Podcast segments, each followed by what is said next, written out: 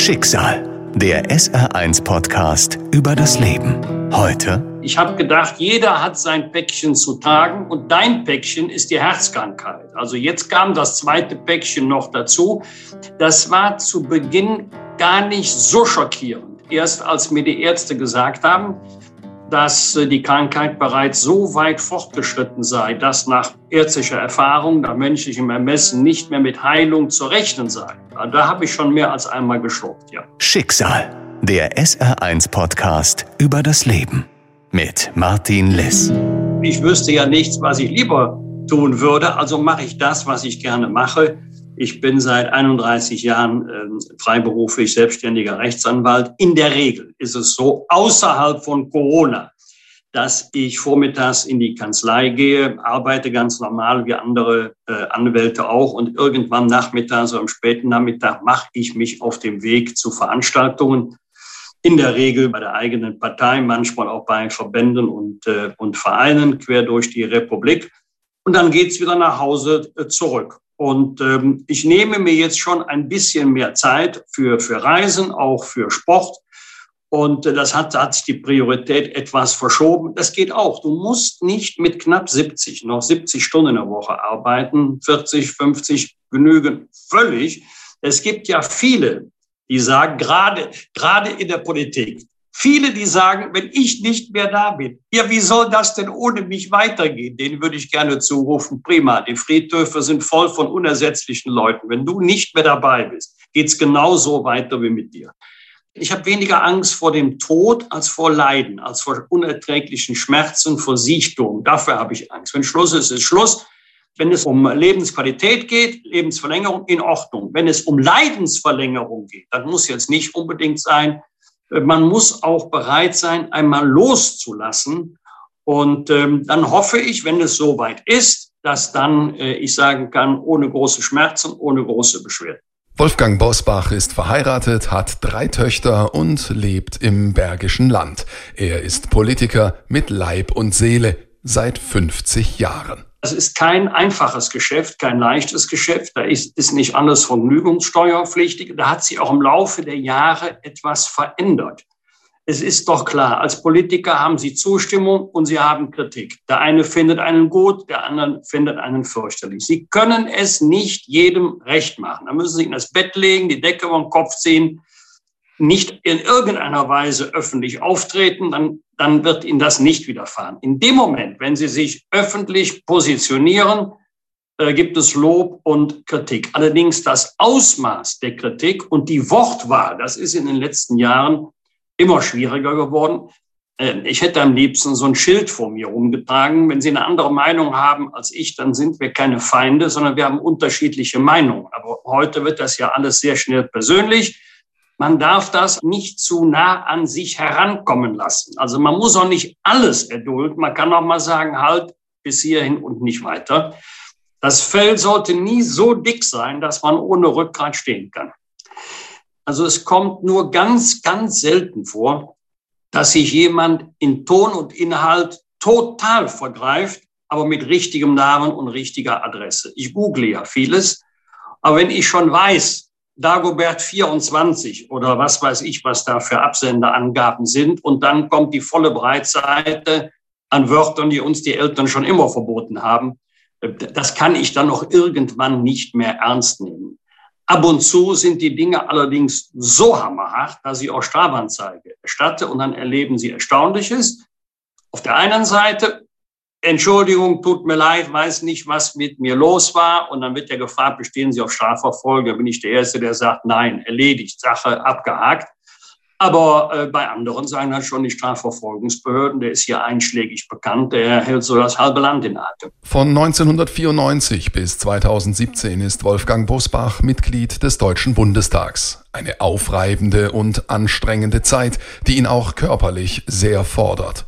Nach einem Landesparteitag der CDU bricht Bosbach im März 2013 zusammen. Also ich habe ja mit zwei ernsthaften chronischen Erkrankungen zu kämpfen. Mit einer Myokarditis, mit einer Herzmuskelentzündung, die ich mir infolge einer Grippe zugezogen habe in meinem ersten Bundestagswahlkampf 1994, bis sich die Krankheit so verschlechtert hat, dass bei mir 2004 Herzschrittmacher und Defibrillator implantiert werden mussten. Und dann kam 2010 äh, noch die Krebserkrankung hinzu. Ein reiner Zufallsfund, ich hatte bis dahin südlich des Äquators noch nie irgendwelche Probleme, geschweige denn äh, Schmerzen oder ähnliches. Und beide Krankheiten hängen auch zeitlich zusammen, denn bei einem routinemäßigen Austausch des Herzschrittmachers, weil die Batterie erschöpft war, hatte sich ein erhöhter PSA-Wert festgestellt. Das wurde dann quittiert mit dem berühmtesten aller Ärztesätze. Machen Sie sich keine Sorgen. Und immer wenn mir das ein Arzt gesagt hat, habe ich mir Sorgen gemacht. Leider zu Recht.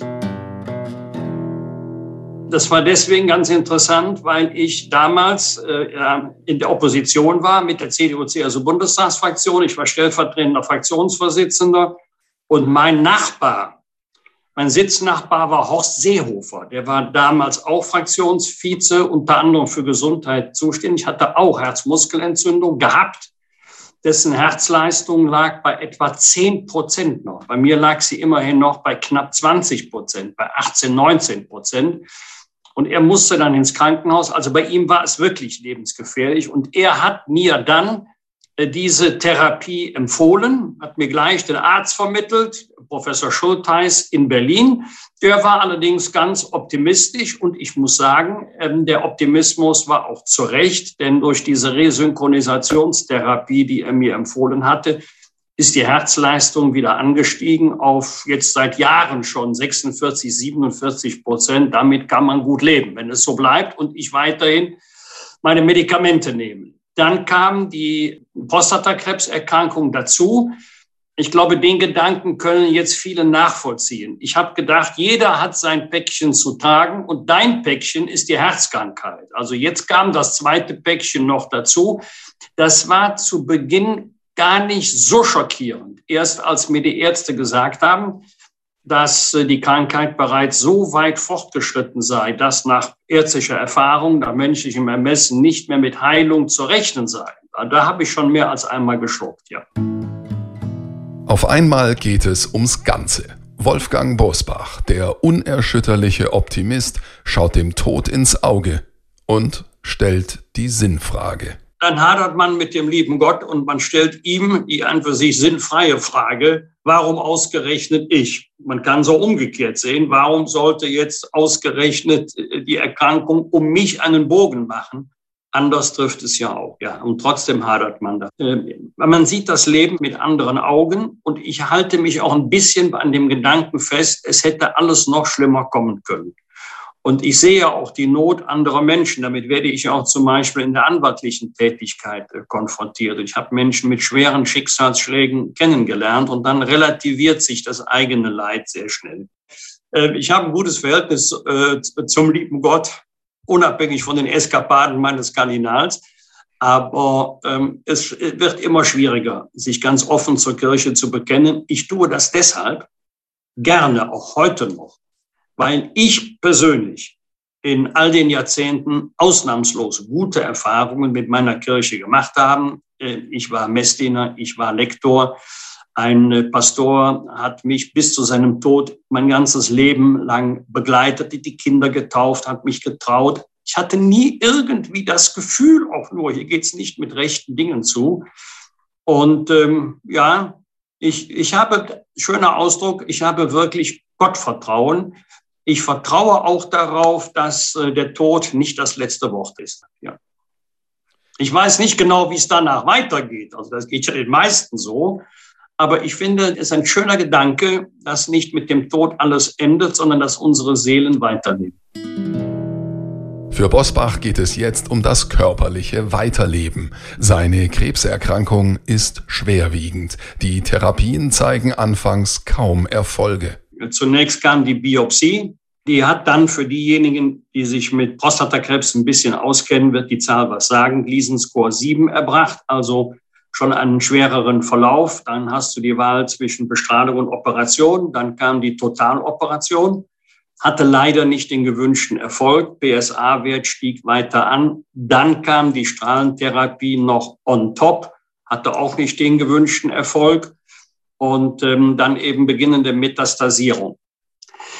Ja, dann geht's natürlich um Lebensqualität und um Lebensverlängerung. Dann kommt auch eine zweite berühmte Frage, wie lange noch? War ja damals nicht präzise zu beantworten. Statistisch 83 Jahre. Da habe ich gedacht, gut, dann hast du noch ein paar gute Jahre vor dir. Es gibt Schlimmeres und viele sind ernsthafter erkrankt als du. Dann kam die Operation, dann kam die nachfolgende Strahlentherapie. Äh, dann kam die medikamentöse Therapie. On top kam dann auch noch äh, eine Lungenoperation, ist ja ein Teil des Lungenflügels entfernt worden. Ein Leben mit vielen Einschränkungen. Zu diesem Zeitpunkt ist Bosbachs Herz schon seit über zehn Jahren nur halb so stark wie ein normales Herz. Jetzt hat er nicht nur Prostatakrebs, sondern eine unheilbare Krebserkrankung, die sich auf seinen gesamten Körper ausbreitet. Heilung ausgeschlossen. Es gibt seit vielen, vielen Jahren einen sehr schönen Satz. Lerne die Dinge zu ertragen, die du nicht ändern kannst. Und ändere die Dinge, die du ändern kannst. Und vor allen Dingen lerne, das eine von dem anderen zu unterscheiden.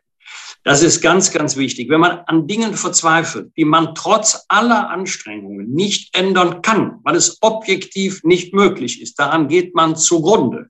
Man geht aber auch zugrunde, wenn man sich nicht aufraffen kann, das zu ändern, was man tatsächlich, es muss nicht immer Hochleistungsmedizin sein, durch die eigene persönliche Lebensführung. Wenn man, wenn man die nicht ändert, weil man zu faul ist, weil man zu träge ist, dann hat man zu Recht ein Problem. Ich will nur mal ein kleines Beispiel nennen. Ähm, bei meiner Lungenoperation in der, in der Lungenklinik äh, in Köln-Meerheim habe ich auch mit Ärztinnen und Ärzten gesprochen, die mir dann gesagt haben, Herr Bosbach, ähm, wir, wir verstehen das alles nicht. Wir haben natürlich meistens mit Kettenraucher zu tun. Und wir erklären dann, dass sie auf der Kippe stehen, dass wir sie noch haben retten können.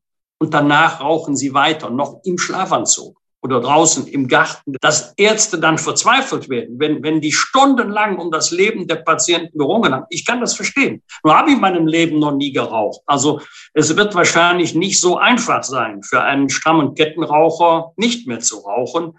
Aber da kann ich nur sagen, liebe Leute, schiebt es nicht auf andere, das seid ihr selber. 2017 schließlich zieht sich Wolfgang Bosbach aus der Politik zurück. Nicht nur aus gesundheitlichen Gründen. Für ihn ist klar, mit dieser Diagnose muss er sein Leben umstellen. Es kann nicht einfach alles so weitergehen wie vorher und er selbst ist dafür verantwortlich. Weniger Fleisch, viel mehr Obst, viel mehr Gemüse, mehr Bewegung kann jedenfalls alles nicht schaden. Ich habe allerdings ein objektives Problem. Viele meinen, ich sei so eine Art Arzt und bitten mich dann per Mail oder Telefon um Beratung. Und da muss ich mal sagen, liebe Leute, ich bin, ich bin ein total erfahrener Patient, aber ich bin kein Arzt. Ich kann nicht wissen, was für Sie gut ist. Ich kann nur wissen, was mir gut tut. Und da, da muss jeder selbst entscheiden. Und noch mehr Dinge ändern sich für Wolfgang Bosbach. Weniger im Außen als im Inneren. Ich schaue jetzt ganz anders auf das Leben. Ich kann jetzt wirklich besser als früher echte Probleme von Scheinproblemen unterscheiden. Wenn ich höre, über was sich andere Menschen aufregen können, aber richtig aufregen, dann sage ich, wir können sofort tauschen. Ich gebe Ihnen meine Sorgen und übernehme dafür Ihre. Also man wird gelassener. Sie glauben gar nicht, wie gerne ich in den letzten Jahren zu Hause gewesen bin. Der Abschied vom Bundestag ist mir nach 23 Jahren nicht leicht gefallen, aber ich habe mir das ja auch vorher gründlich überlegt, aber es war die richtige Entscheidung. Und äh, ich habe bisher nicht sehr viel von der Familie, von den Kindern gehabt. Manches kann man nachholen, alles nicht.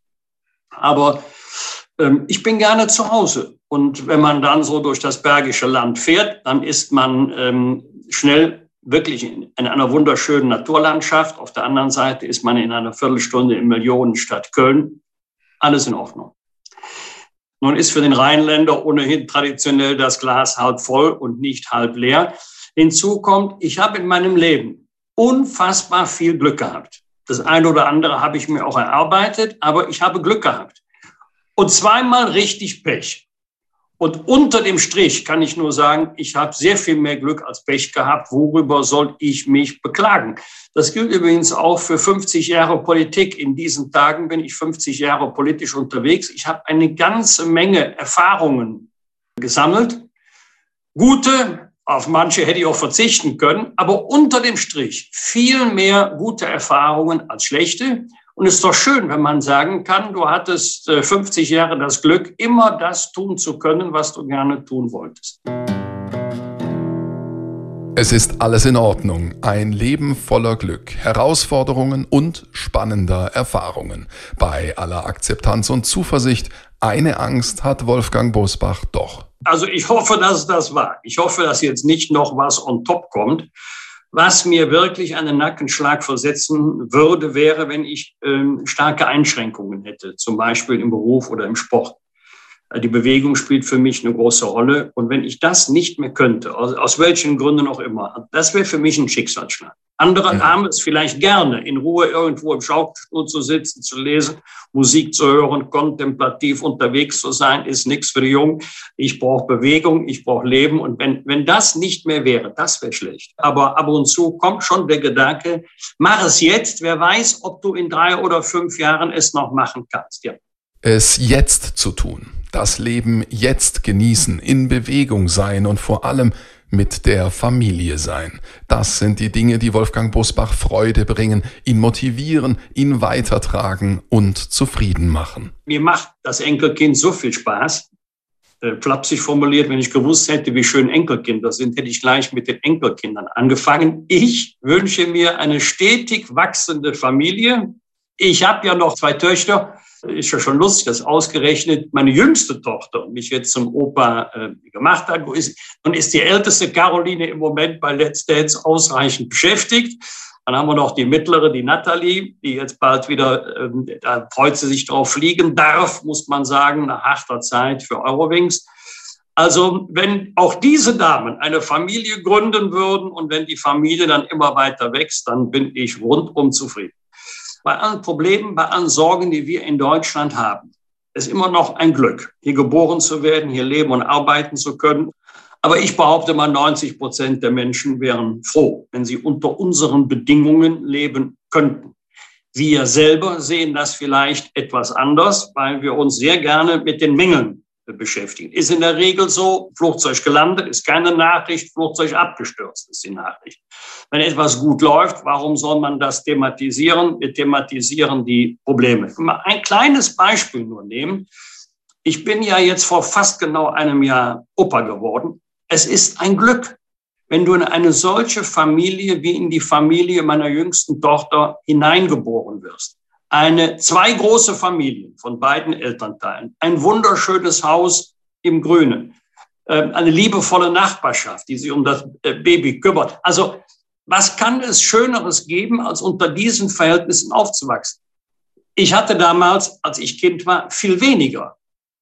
Aber uns hat an nichts gefehlt. Ich habe zum Beispiel mit meinen Eltern nicht einmal Urlaub im Ausland gemacht, noch nicht mal in Holland, noch nicht mal in Österreich. Immer nur bei den Großeltern im Westerwald. Und wenn Sie mich fragen, was hat gefehlt, Antwort, nix.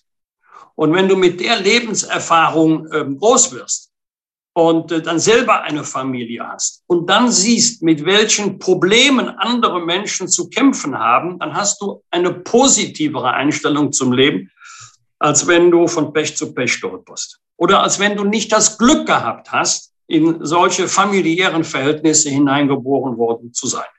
Schicksal, der SR1-Podcast über das Leben.